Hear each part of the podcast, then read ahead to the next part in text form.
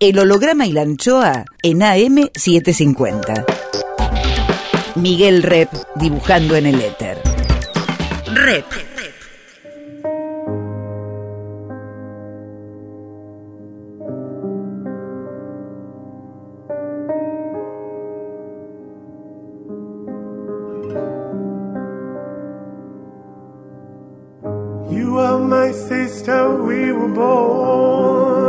Tú eres mi hermana.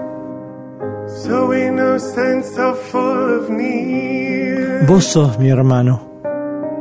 There were times we were friends, but times I was so cruel. Vos estás próximo, aunque lejos estás.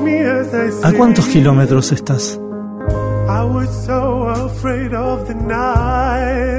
El holograma y la anchoa. Mi nombre es Miguel Rep. that I feared. You lived inside my world so softly, protected only by the kindness of your nature. El holograma y la anchoa. You are my sister, and I love you. May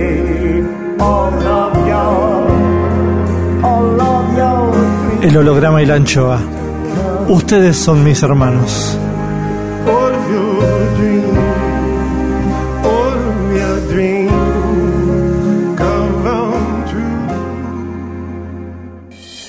El holograma y la anchoa.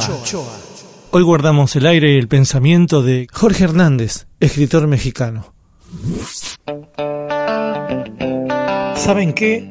Esta noche les tengo una insana envidia. ¿Por qué? Porque aún no escucharon esta charla de dos noches con el genial escritor, historiador y agregado cultural en Madrid, el mexicano Jorge Fabricio Hernández. Con Jorge estamos subiendo día a día unos cuentínimos para la cuarentena, donde él escribe y lee y yo dibujo. Los pueden encontrar en las redes, tanto en las cuentas personales de Jorge F. Hernández como en las mías, y ya empezaron a circular por Página 12, por el diario Página 12 y el diario mexicano Milenio. Cuentínimos, Hernández, Madrid, Buenos Aires, México, pandemia, de todo en este doble holograma y la anchoa con el gran Jorge Hernández.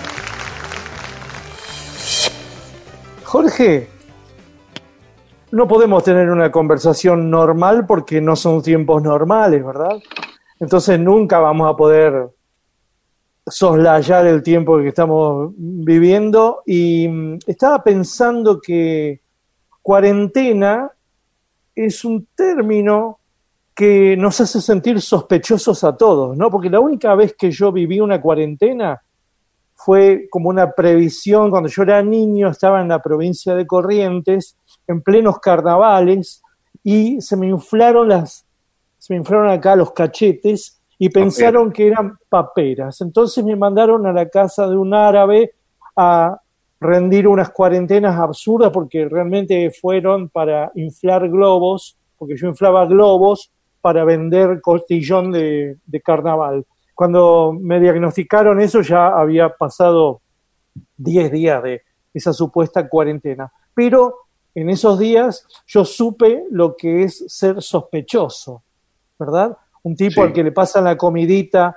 hasta, hasta el marco de la puerta, al que nadie quiere ver, al porteñito que está en Corrientes y de vez en cuando le tiran una bombita y que se joda, en una bombita llena de agua, pero ahora somos todos sospechosos, aún los asintomáticos. El tema es, ¿esto es una cuarentena o es una sospechena? Es una mezcla de ambos, pero le voy a dar un giro tierno a lo que acabas de decir, porque en una de estas madrugadas me, me acordé, o más bien mi mamá me hizo recordar que yo de niño pedí que me metieran en cuarentena cuando regresaron los astronautas de la Luna. En Porque fue la 69. yo fue la primera vez que me enteré de que había que aislar a unas personas por sospecha de que traían un rollo de la luna que nos iba a matar a todos. Y yo dije, wow, yo quiero eso. Sí. Eh, y, y traté de meterme en una caja de cartón, que era la que yo había diseñado como la nave espacial, ¿no? Pero un amiguito con más inteligencia que yo dijo, es que no te puedes encerrar en la nave, porque no es la nave, la nave ya desapareció. Y entonces creo que yo vivía con el ansia de la cuarentena y ahora que todo el mundo está recordando los, los, las pestes inmediatamente pasadas, yo no recuerdo que, que, me haya tenido que encerrar ni usar tapabocas con lo de la gripe aviar, ni lo de la fiebre porcina, que me lo tomé muy a pecho porque ve mis manos que aparecen de cerdo. Y después tenés que mostrar el rabo. Exacto. Es que mis padres eran primos hermanos, entonces por eso salí con cola de cochino. Otra de las cuarentenas extrañas también fue la de Noé. Sí, y ¿Verdad? ahora que están saliendo los animales por todo el planeta, yo estoy dudando de que a lo mejor está construyendo el arca por ahí, en Mar del Plata o en el puerto de Veracruz, y no nos Es han verdad. informado. Es verdad, porque se ve muchos bichos solos que están buscando a su par en general, no andan de a par. Todavía no, no subieron al arca porque no encontraron a su pareja. Vemos Exacto. elefantes machos que buscan a, a la aún no tele- eh, eh, fotografiada hembra, que A debe la, estar paquiderma, a la paquiderma posible. Exactamente. Entonces, tenemos que ver por Google Earth dónde está eh, Noé construyendo esa nave, porque es una nave. Yo también estoy buscando a ver qué pareja me toca. Si me toca el oso hormiguero, el futuro va a ser feliz. Mm. Pero si me emparejan con un colibrí, ya valimos madre. ¿eh? ¿Cómo está Madrid este día? Fíjate que ya hoy, bueno, más bien, ayer fue cuando salí. Ayer tuve que salir a la farmacia, también Sí. a, com- a comprar tabaco porque sigo fumando. Veo. Eso es muy, muy feo porque yo soy de alto riesgo por eso y porque tengo un corazón con siete stents. Ok. Sí, sí. Y lo que me alegró fue esta especie de euforia de que los niños pudieron salir. Entonces de pronto vi muchos niños. sí. Tenía yo tres semanas de no salir. Yo ya llevo más de 40 días encerrado, como tú sabes, y había sido un panorama muy desolador porque yo creo que desde la guerra no desfilaba el ejército en las calles parando gente, la Guardia Civil y el ejército. Otra cosa muy triste era ver el Palacio de Hielo, que es una pista de patinaje convertida en morgue. Eso afortunadamente se cerró también antier, ya no es morgue. No creo que nadie vuelva a ir ahí a patinar, eso sí. Madrid, como tú sabes, es una ciudad que se digiere andando Totalmente. y que se vive siempre en la calle. Entonces, verla vacía era bastante desconcertante. No, no tanto triste, ¿eh? Debo, reconocer que es más bien desconcertante, porque para los que somos noctámbulos, tenemos la costumbre de, de conocerla con calles vacías, recién llovidas o, o recién maquilladas. Madrid es una ciudad que se había arreglado para una Olimpiada que no, que no llegó, que, que se quedó en Tokio. Ajá. Entonces Claro. la ciudad estaba muy maquillada y muy hermosa y de pronto se quedó en cuarentena también la ciudad Es verdad. y era muy desconcertante, eh, sobre todo los silencios que se rompen primero con caceroladas, porque la gente se está quejando en los balcones por muchas razones. ¿A una hora, a una hora precisa o Sí, una ¿O es hora antes, una hora antes que el aplauso al personal sanitario. qué es a qué hora? A las 8 de la tarde, que, que todavía hay mucho sol por el cambio de horario, y el- la cacerolada es a las 7. Más, Jorge Hernández. Rep en AM750. ¿Y a vos cómo te cae esa cacerolada? Hombre, es que yo lo que veo es que sí hay motivos para quejarse por lo errático de la información. Es un tema de información también el que estamos viviendo, porque nos enteramos de oídas, mucha gente se confía de fake news, que no es un fenómeno nuevo. Fíjate que descubrí que Benito Pérez Galdós, cuando era periodista, le llamaba a las fake news filfas. Se llamaban filfas hace 100 años. ¿Y por qué filfas? No sé de dónde viene la palabrita, pero se refiere a bulos, chismes, cosas que no estaban verificadas y que se transmitían de boca en boca. En Madrid, en España le dicen bulos. Bulos. Acá no, no, acá se dice fake news directamente. Mm. Bulos no, no ha llegado esa palabra acá. Bueno, pues tendremos oportunidad de hacer un diccionario de las nuevas mentiras porque fíjate que ahí te va una de las grandes conclusiones a las que he llegado. Sí.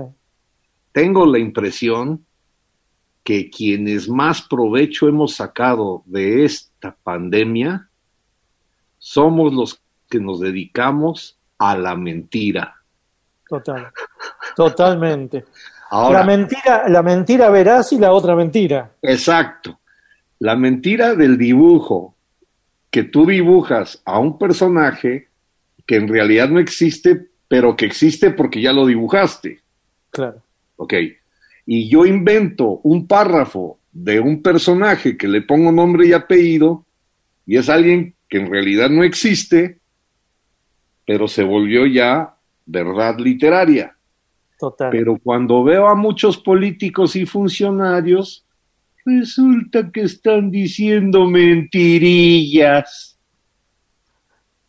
Y entonces las cifras, el error de las cifras, el manejo de la información, eso es lo que te dan ganas de sacar la cacerola y decir, no mientan, no nos digan mentiras. E, esas mentiras. Total. Pero hay, dos tipos de mentira política. La mentira que viene de la desinformación porque el virus muta mucho, porque es inagarrable, y el, la mentira que es intencionada, vendría a ser. Los cacerolazos muchas veces son contra contra la mentira no intencionada, digamos, la, mentira que genera el propio bicho, pero que no es mentira, es confusión, es que se va burlando de vos. Esas caceroladas no son del todo justas, sino que son del error humano que incluso los políticos cuando son humanos. Exactamente. Y entonces lo malo es que no puedes explicar desde el balcón eh, y tampoco puedes preguntarle al de enfrente, y entonces el problema del balcón es que cada quien saca ahí sus propios este, resquemores. Entonces han resucitado de la nada mucho fascista, eh, muchos gritos de viva España y de viva Franco. Exacto. Entonces, de pronto, cuando ya llevas muchos días encerrado y oyes eso, dices, pues, ¿cuánto tiempo llevo? A lo mejor ya pasaron 80 años y voy a salir a un mundo en blanco y negro. Esto es inconcebible. ¿No será que España vivió una cuarentena, pero que en realidad fue el franquismo, porque fueron casi 40 años? Exactamente. Es, el, es la cifra que más viene a la, a la mente de mis compañeros en el periódico El País. Y de hecho muchos han optado por mejor decir confinamiento. Y claro, no hablar, de, de 40. Es verdad. Aparte, ¿de dónde salió 40, no? ¿De dónde salió 40? Un mes más 10 días. Sí, no sé, no sé quién, quién, es como los 50 minutos del psicoanalista. ¿Por qué? No sé si tiene que ver con una obra musical o a lo mejor eso, eso es lo que duraba un Parlamento de Libertad Lamarque, ¿no? Sí, ese, es el, ese es el tiempo de tolerancia que tenemos. Yo, yo supe que la, la duración de los discos LP era por la quinta de Beethoven.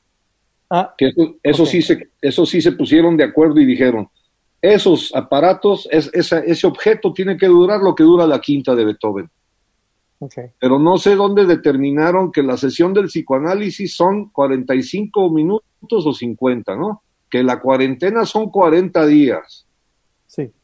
Imagínate, si en el 41 todavía a lo mejor estás tosiendo, ya valió madre. Otra, otra duración absurda es por qué un partido de fútbol dura 45, 15, 45. ¿Por qué? Y luego siempre añaden los minutos extras. ¿Qué está pasando, baby? Exacto, pero ¿por qué 45? No ¿Qué lo es por sé. el disco de pasta? Puede ser, ¿no? ¿Por la quinta de una- Beethoven? O por una marcha. ¿O por una marcha? Exacto. Una ¿Qué, otras, marcha. ¿Qué otras duraciones absurdas hay? A ver, ¿por qué una novela es una novela y una novel es una novel? Sí, ¿Cuál es el bastante- límite? Eso es bastante absurdo y creo que tiene que ver solo con lo que el autor decide que sea. Por ejemplo, Aura de Carlos Fuentes, ¿es Sí. un cuento largo o es una novela corta? Bueno, pues él Sí. dijo que era novela y entonces se considera novela, pero en estricto sentido, por el tamaño de la letra y la tinta, sería un cuento largo.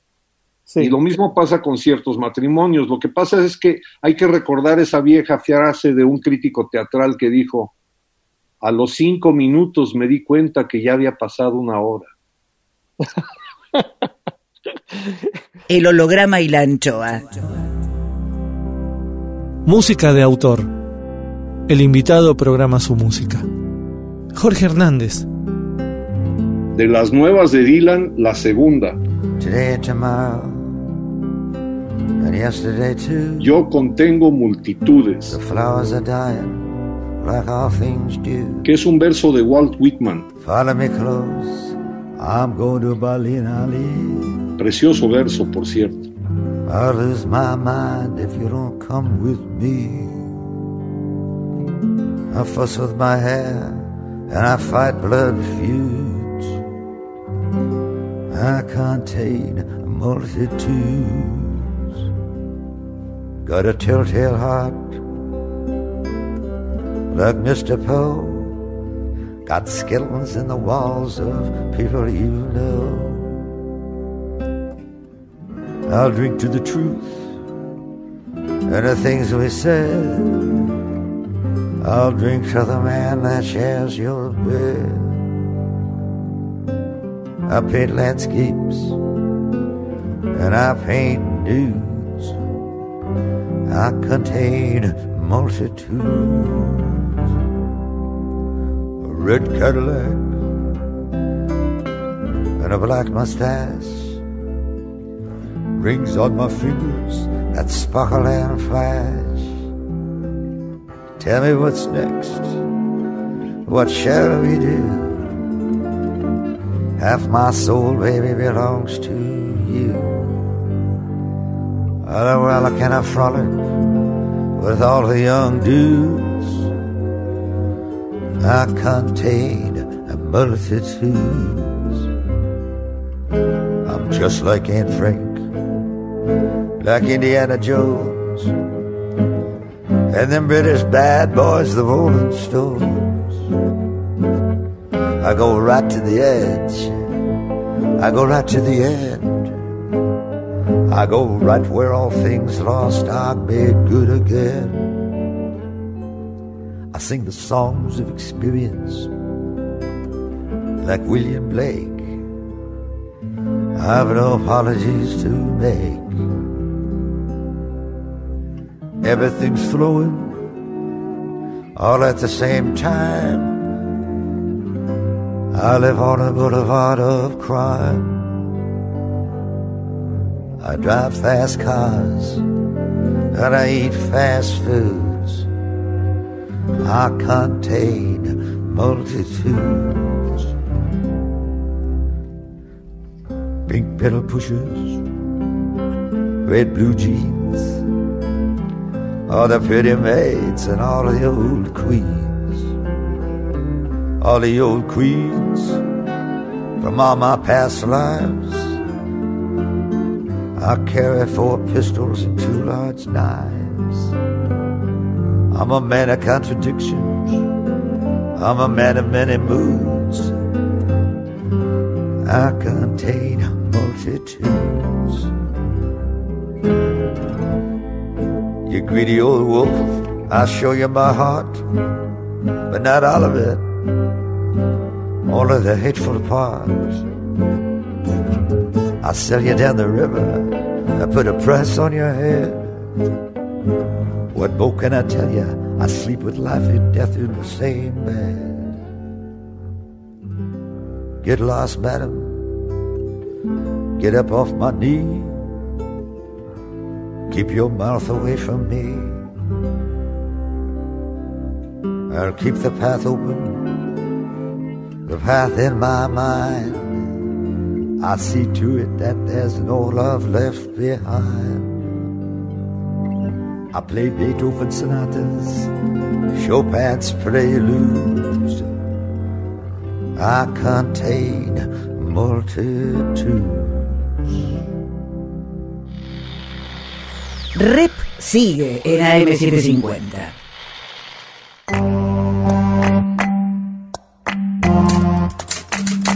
Salsa, por Jorge Tanure.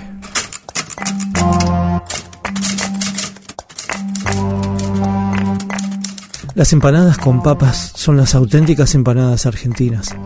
Una copa de vino al día hace bien al corazón. Tres copas de vino caro al día también hacen bien. El pan engorda y si está tostado, peor. ¿Quién podría comer sin pan? Los buñuelos de mamá son los mejores, depende de qué tipo de buñuelos. Los verdaderos son los españoles, no sé cuál es la procedencia de tu madre. Este vino viene bien para tal o cual comida y después viene otro experto que tira toda la teoría por la borda y se manda un trago de tinto mientras se come una trucha. Y en el taller mecánico de la vuelta engullen un asado con vino blanco y todos los más campantes. ¿Limpiar el plato es de buen gusto? ¿Está bien dejar esos dos camarones a un costado del plato junto con el perejil de adorno aunque se esté muriendo de hambre? El asado sanguinoliento, las pastas al dente, duras como hierros. El sushi sin tanta soja, por favor, que me desvirtúa todo ese delicado sabor de salmón y el arroz avinagrado. Así se hace o así debe hacerse. ¿Quién tiene la precisa? No sabes, en esta casa mezclan lo salado con lo dulce. Deben ser europeos. Sin embargo, la tana del fondo hace una salsa que la huele todo el barrio. ¿Bodegones o restos pseudo franceses? ¿Cocinas de autor? ¿Qué es eso? Que recordemos, hasta hace unos años no se debatía tanto ese asunto del comer o no comer. O quizás la discusión se desarrollaba en ámbitos inalcanzables para la mayoría. Hoy existen cocineros por todos lados, en la radio, en los diarios, en la televisión y en los restaurantes, aquellos que se inauguran para desaparecer al tiempo. La cocina es cosa de jóvenes. Hablar sobre qué y cómo comer se tornó en una discusión intrincada y llena de contradicciones, pareceres, tradiciones y traiciones, tan fragmentada que confunde y enfrenta a los que saben contra los otros, esos que pugnan por alcanzarlos. Salsa, por Jorge Tanure. Siga los textos de Tanure en www.jorgetanure con doble n, punto. Miguel Rep dibujando en el éter. El holograma y la anchoa. Seguimos con, con Jorge Hernández, escritor mexicano. Y vos, eh, narrativamente, ¿cómo pensás? ¿En novel, en cuento o en novela? ¿Qué tendencia tenés? Yo sí soy muy, bueno, gracias, gracias a ti que, que los has potenciado, yo soy muy de cuentínimo, de, de cosas mínimas. Y entonces, este, no dan para cuento. Eh, y no dan para cuento y entonces, este, se quedan en eso. Pero eso viene con un rasero que es muy familiar, que es que los cuentos son como los chistes o los chismes. Eh, si alargas mucho un cuento, un chiste, sí. ya la gente no sabe ni de qué va el chiste y a lo mejor se ríen con la antesala del punchline. Ajá. Pero ya cuando dices el punchline, ya nadie se acuerda de qué empezó el chiste. Y con los chismes, si los cuentas también muy enredados, echas a perder la pulpa del chisme. Sí. Entonces yo no soy muy de pensar en, no- en novelas. Son más, de, son más de ir al remate, ahí, hacia directo, el remate. directo.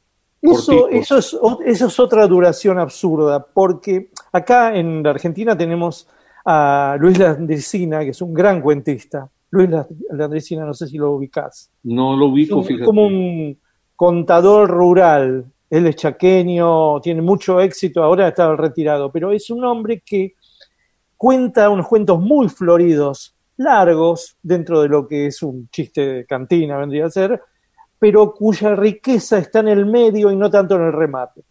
Es Ah, un poco, la, es un poco la, la técnica que utilizó Fontana Rosa en sus páginas de Inodoro Pereira. No ser brillante en el remate, sino que cada cuadrito sea disfrutable y es el durante lo disfrutable, no tanto el final. ¿Entendés? Es una técnica absolutamente distinta si este Landricina realmente, los remates medio que se diluyen, pero no importa porque antes te cagaste de risa en toda Sí, la descripción Por supuesto.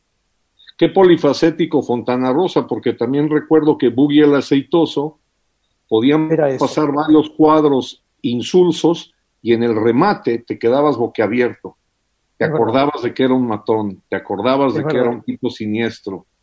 Eh, cuando que a lo mejor en los cartones iniciales hasta era un poco entrañable y tierno, ¿no? Sí, Sí, pero mí- era, era realmente un duro, un duro Era muy, cuyo, sí, cuyo remate era, bueno, es, era Harry el sucio, pero en joda. Fíjate que gracias a que cuando nos vimos en Argentina la última vez, gracias a una recomendación tuya, compré libros de cuentos de Fontana Rosa, Sí, es decir, de literatura pura y dura.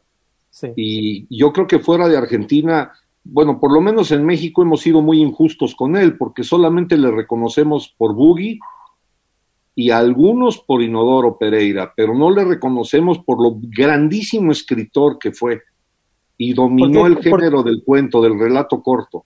¿Y por qué crees que pasa eso con Fontana Rosa? Sin embargo, hay una edición de cuentos completos de Alfaguara. Sí, pero fíjate que lo, que lo que pasa es que eso no viaja a México. Ah. Es decir, los autores de Alfaguara, que yo me incluyo entre ellos, por ejemplo, mis libros no se venden en Argentina y tengo cinco títulos en Es Alfaguara. verdad, es verdad. Sí, es muy caprichoso Alfaguara. Sí, entonces ah, necesitas tener conexiones y conocimiento y en el caso de él era una época en que se viajaba de boca en boca y lo que viajó mucho de boca en boca fue lo más, digamos, lo más sonado que era Boogie. Boogie fue lo que más eh, Marquesina le dio a él. Pero el Área 18, que es una novela futbolera, Sí. es una novela que debería leerse en todos los países donde se juega la gambeta, maestro. Sí. Ok. Eh, ¿A vos te interesa la novela de Fontana Rosa? Sobre todo esa, el Área 18 me parece una obra maestra. Hay otra La que se llama La, La Gansada. La Gansada también la conozco y me parece que, hombre, para una persona que dominaba el cartón instantáneo, Sí. atreverse a hacer novela es algo que, por ejemplo, ni Borges lo intentó. Borges no intentó hacer el aliento largo porque sabía que lo, de- lo que estaba para él bien era lo que se contiene. El Aleph se contiene. Y en una Sí. píldora dices lo que tienes que decir. Total. Y entonces, eh, ¿qué, qué, eh, qué es lo que pasa con Fontana Rosa en México? ¿No lo descubrieron porque no hubo boca a boca o porque tiene algún tipo de no llegada la prosa del negro? En el Fíjate cuento, que- no digo, no digo novela, te digo cuento, que es lo más, yo creo que el negro, lo más brillante que ha hecho en su vida son los cuentos. Por supuesto.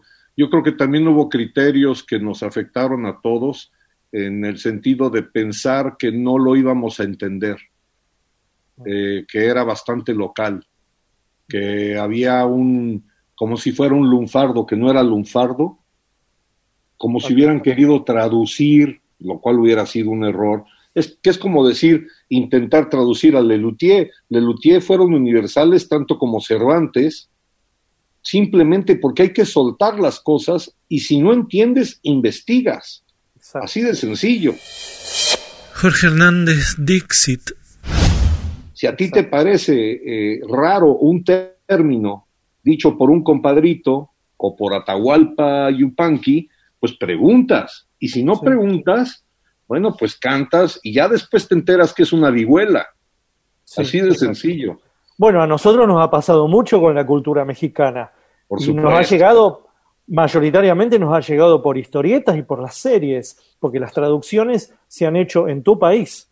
¿no? Sí. Esas traducciones de todo, desde la pequeña Lulú hasta Superman, hasta Red Rider, y Sí. las series, Super Agente 86, todas las demás series, hasta el día de hoy, Los Simpson, se nos viene de, de- de- de- de tu comarca. Y sin embargo, nosotros nunca nos ha afectado, es más, en todo caso nos ha imperializado y, y- y hemos repetido eh, términos hasta el día de hoy del chavo y de, y de Chapulín, ¿no? Sí, sin embargo, lo tomamos, es una cosa de, de- de- de incorporar porque hay algo de verdad en esas frases. Sí, y hay algo de universal, sí. Eh, en, en el caso de las series, también hay que reconocer que por lo menos nuestra infancia tuvo una época muy puertorriqueña, porque recuerdo Bonanza que decían, lo agarraremos y le haremos un juicio justo, señor Cartwright. Eso es puertorriqueño. Puertorriqueño total. ¿Y Luego cuáles los- eran las series eh, mexicanas que vos, bueno, lo que pasa es que vos no tuviste una infancia argentina, ¿no? Yo tuve una infancia norteamericana que en los veranos íbamos a México y entonces las series que yo veía en inglés, luego las veía dobladas. Por ejemplo, un fenómeno muy curioso transcultural es que en inglés y en Estados Unidos no tuvo éxito Don Gato. Don Gato y su pandilla, que en inglés se llama Top Cat, fue un fracaso. Y sin embargo, en español, con el doblaje mexicano, fue un exitazazazo. Los Simpson es una serie que ha tenido éxito en muchos idiomas, pero curiosamente poca gente sabe que Octavio Paz era fanático de los Simpson. Pero a Octavio le encantaba por el doblaje mexicano, porque Ah, había libertades, había licencias de los que doblaban de meter un poco de jiribilla latina. Y eso me mueve a recomendar uno de los cuentínimos que brillantemente ilustraste, que fue el homenaje a Álvaro Mutis. Sí. Mucha gente no entendió quizá que yo me quise meter la voz de Álvaro Mutis narrando Los Intocables, pero es Que porque no lo conocemos. es que Mutis era la voz de Los Intocables. Qué maravilla. Cuando estaba jodido de dinero, eh, le consiguió Octavio Paz y Carlos Fuentes un trabajo en los estudios de doblaje y él era el narrador de Los Intocables. Total.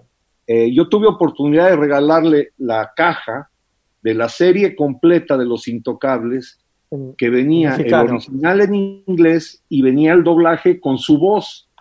Y le dije, oye Álvaro, fíjate que en mi ociosidad me puse a revisar y hay cosas que en la versión en español suena mucho más poético y más hermoso. Y dijo, es que me permitía meter algunas licencias. Él hacía cuántas voces de Los Intocables. El narrador Sí. y uno de, uno de los de la tropa de Elliot Ness era él. que No, falseaba, falseaba pero- un poquito la voz para no ser igual pero, que un pero el narrador. narrador, ese que se oye en off, que dice, eran las 11.45 cuando llegaron a la guarida de Al Capone. Ese es Álvaro Mutis. Y una de las voces de personaje también. Sí, de Elliot, uno de los, de los, del equipo de Elliot Ness. Álvaro Mutis es el amigo de García Márquez que le regala a Pedro Páramo. Le regala a Pedro Páramo y le dice, tenga para que aprenda a escribir. Y Total, además toma. es un héroe que estuvo en la cárcel porque él huyó de Colombia por malversación de fondos. Hasta ahí dice el expediente. Sí. Lo que no dice el expediente legal es que en realidad el dinero del que dispuso lo, lo donó, lo regaló a Gabo y a muchos poetas y a escritores en ciernes. Hizo el bien como un Robin Hood. Ciertamente era dinero que él tenía que gastar en otras cosas, pero lo gastó para bien de la literatura latinoamericana y estuvo un año en la cárcel en Lecumberri. ¿En dónde? en el Palacio Negro de Lecumberri, que es el, la- el presidio principal de la Ciudad de México. Ok. ¿Vos naciste en Guadalajara? No, yo soy de Guanajuato, mi familia. De, perdón, en- siempre me equivoco los Gua. Guana- quise decir Guanajuato. Sí, Guanajuato, que es un sueño hecho realidad, y ahí es mi familia, pero yo en realidad, cuando yo nací, mis padres vivían en Alemania. y mis primeros dos años de vida fueron en Alemania y luego los siguientes 12, casi 13, en Washington, D.C. y Por eso yo, mi primera lengua fue el inglés. Yo crecí De- en Estados Unidos. ¿De qué edad a qué edad estuviste en De Washington? los dos a los 14. Ah, muchísimo. ¿No tuviste infancia mexicana? Pues nada más en los veranos que íbamos y en realidad yo era muy malo para el picante hasta ya la edad adulta es cuando le empecé a entrar a la salsa verde. Yo era más de salsa ketchup. Más, Jorge Hernández. Rep en AM750. Y eh, porque una pregunta que se me malogró al no tener esa infancia mexicana es si vos tu in- tu- tus primeros años se parecen más a la película Roma o a la película Marcord en tanto recuerdo. es una mezcla entre, sobre todo la gorda de Amarcord eh, y mucho de Tom Sawyer, ¿eh? porque Ah. primero vivíamos en Washington, en la Ciudad Blanca, Sí. que fue tomada por los negros cuando las eh, demandas civiles de Martin Luther King y mi papá eh, sufrió mucho que nos trataban como si nosotros también estuviéramos segregados. Nos llegaron a poner en la parte trasera de los autobuses, a mi mamá le llegaron a, a- a insultar por, por, Por latinos, por latinos. Y entonces nos fuimos a un bosque, y ese bosque era Huckleberry Finn. Ah. Entonces mi infancia es muy de muy del campo gringo, del, del bosque gringo. Esta, Muy- esta- mu- mu- muchas ranas, muchas ranas. mucha rana, pero también venados, ¿eh? Y este año espero que salga una novela que escribí en inglés, porque para poder hacer catarsis, Ah. decidí hacer una novela en inglés y quitarme de encima el reino de mi infancia. Ah, ¿y cómo es escribir una novela en otro idioma? Es decir, ¿cómo es tu cabeza pensante? Quiero decir, porque yo no sé otro idioma que no sea el mexicano que me enseñaron en la infancia. ¿Cómo es eh, pensar eh, un- una situación en un idioma que tiene quizás una economía de palabras, ¿no? Sí, vos que venís de vos, vos que venís de una de una de una floridez de la lengua vendría a ser, ¿no? Sí, por ejemplo, yo desde niño lo, lo entendí. Eh, hay días en que sueño en inglés y hay chistes que solamente se pueden contar en inglés. Por eso es muy importante también el doblaje. Cuando se hace un buen doblaje yo lo aplaudo y reconozco que para que se entienda hay que hacerlo más barroco, porque el español es muy barroco. Nuestro español es barroco, es florido, es muy enredado. Yo desde niño sabía que mi familia, por ejemplo, decía, hola, muy buenas tardes, ¿cómo está usted? Perdone que lo moleste. Por cierto, es un placer volver a escucharlo. ¿Sería usted tan amable y ojalá y no sea molestia de mandarme un taxi a esta su casa? Y yo oía eso cuando que yo vivía en un país en donde levantabas el teléfono y decís, I, I want a cab.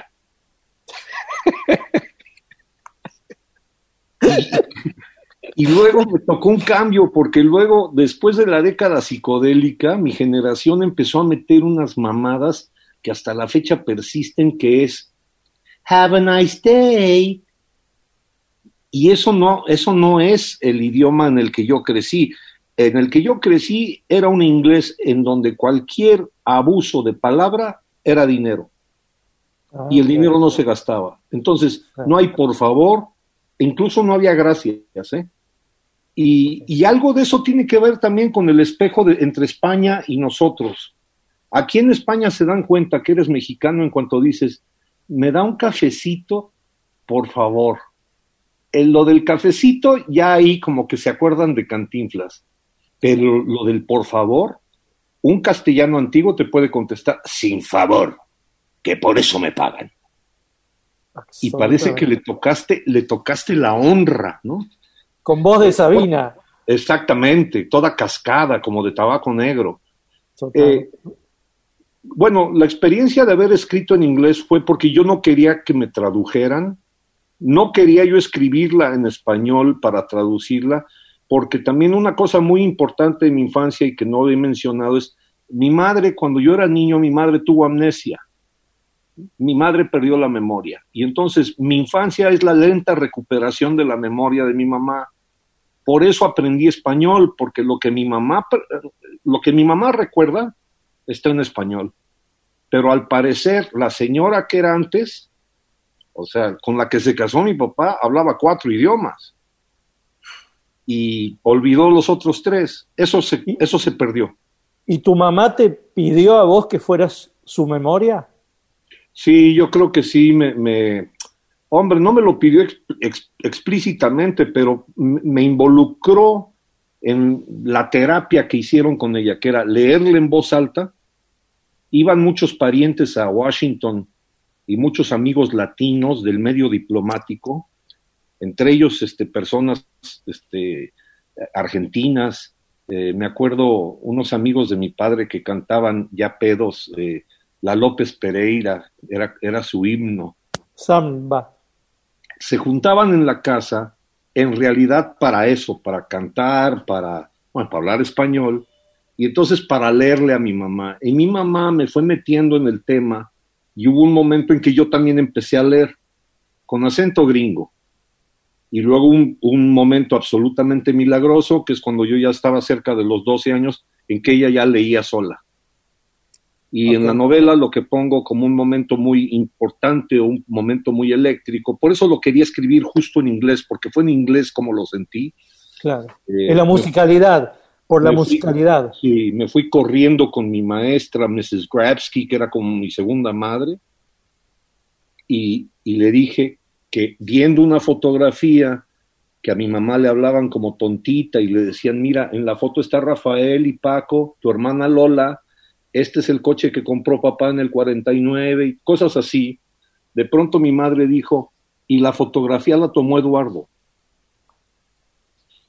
Y el que, cuando yo oí el eso, que nadie esperaba. Exacto, y yo fui corriendo a ver a Mrs. Grabsky, pero mi, mi asombro, según me lo decía mi maestra, era, ya se acordó. Eso sí es acordarse, porque lo otro es jugar a la memoria. Pero además ah. era, la mexicana esta, la señora mexicana, ya, ya dijo de dónde es, pues. Claro. Y, no es, y no es Estados Unidos. El claro. universo que recuperó fue México. Esa foto era de un paisaje mexicano. El holograma y la anchoa.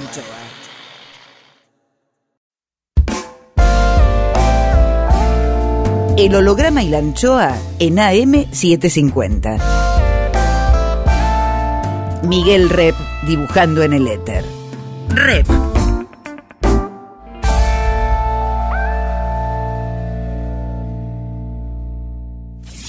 Cuadritos finales. Más, Jorge Hernández, escritor mexicano. Siempre en las fotos grupales falta alguien que nunca se le ha recordado, ¿viste? Sí, y te Casi siempre es el que saca la foto. Y el poema del Liceo Diego, maravilloso que lo reproducen en el lado oscuro del corazón, eh, que dice, ese que aparece en las fotografías y que nadie recuerda su nombre, es Total. la muerte. Total. Total. La, la, el nacimiento de mis hijos, están todos con ellos, cargándolos, eh, sonrientes, haciéndoles cariños, pero las primeras fotografías no estoy yo, porque yo soy el que las tomé. Total.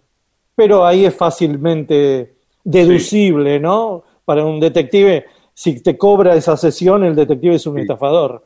Metes el dedo. Escúchame, una, mm, una cosa que me quedó de, de, de, tu escritura en inglés de la novela susodicha, es, es decir, que vos no, no vas a apelar a ese recurso por experimentación ni por vanguardista, sino porque es la musicalidad con el que te vienen los recuerdos, ¿verdad? Sí, ¿No? Sí, no es sí. por experimentación. No, no, no, no, no, es que eso es así. Eh, yo soy es, muy de... Es sensualidad, es sensualidad. Sí, yo creo que, por ejemplo, si vas a tocar una milonga, hay una manera de tocar la milonga que, que electrónicamente se pierde. Me voy a entender, yo toco la guitarra, por ejemplo, sí. y si yo voy a tocar un son jarocho con mis hijos, hay una manera de rasgar que si no la rasgas así, aunque tengas muy bien la técnica, eh, no cuaja, es como el flamenco en manos de un alemán. Pues sí, toca todas las pisadas, tiene velocidad, incluso tiene el ritmo, pero hay un no sé qué que dices, puta, este güey no ha estado en Andalucía. ¿Y cómo te llevas vos con las vanguardias y lo experimental? Ya sea en literatura, como puede ser en música, como puede ser en, bueno, lo que artes plásticas. Lo que sí es que siempre logran mi asombro. Eh, últimamente he aprendido mucho de ti. Desde que te conozco, cuando por fin te conocí en persona en Guadalajara, que no sé si te acuerdes, pero yo creo que la piedra angular que nos une es que yo intenté copiar unos dibujos tuyos en mis libretas que te enseñé, porque hice los dibujos de escritores que tú hiciste en el muro de la FIL. Y, y sí, yo reconozco que yo quizá de adolescente era muy intolerante a lo desafiante, a lo delirante, al, y ahora soy super fan. Cuando tú le pones un, un brochazo negro encima a la escena narrada de un delirio en un cuentínimo, digo, wow, ahora sí ya quedó, ahora sí lo entiendo. Cuando empecé, por ejemplo, a ir a la universidad, que empecé a ver cine en donde no necesariamente se te dice el final, dije, ah, qué maravilla, esto me gusta más, esto tiene sentido. Veo, por ejemplo, mis hijos son muy forofos de canciones, incluso canciones de los, de los Beatles, que no es el final mariachi, ¿no? sí se sabe en el final mariachi, ¿no? Que es tan, tarran, tan, tan. Y hay canciones de Lennon y McCartney que no terminan así. No. Que de, que de pronto se quedan. Ah, Total, eso es Abbey Road. Y dices, wow, wow. Y entonces yo con las vanguardias, pues sí, creo que y si me hubiera tocado, o a lo mejor si nos, si nos conocimos en épocas pasadas, yo creo que sí, nos tocó vivirlo con Bretón, o nos tocó vivirlo con Goethe, de algún detallito loco que le dio sentido a un poema. Sí, yo soy de esos. El holograma y la anchoa. Atenti. Continuará mañana más Jorge Hernández en el holograma y la anchoa. Miguel Rep en AM750. Edición Eimon. Textos Jorge Tanure. Ya sé que el mundo no es como lo queremos, lo sé de los 10 años. Intenta, produce, consigue Berenice Sotelo. Lápiz y tinta Miguel Rep. El holograma y la anchoa en la contratapa del fin de semana. Sueñan lindo. Miguel Rep. El holograma y la anchoa, siempre contratapa, siempre último, siempre nocturno, siempre.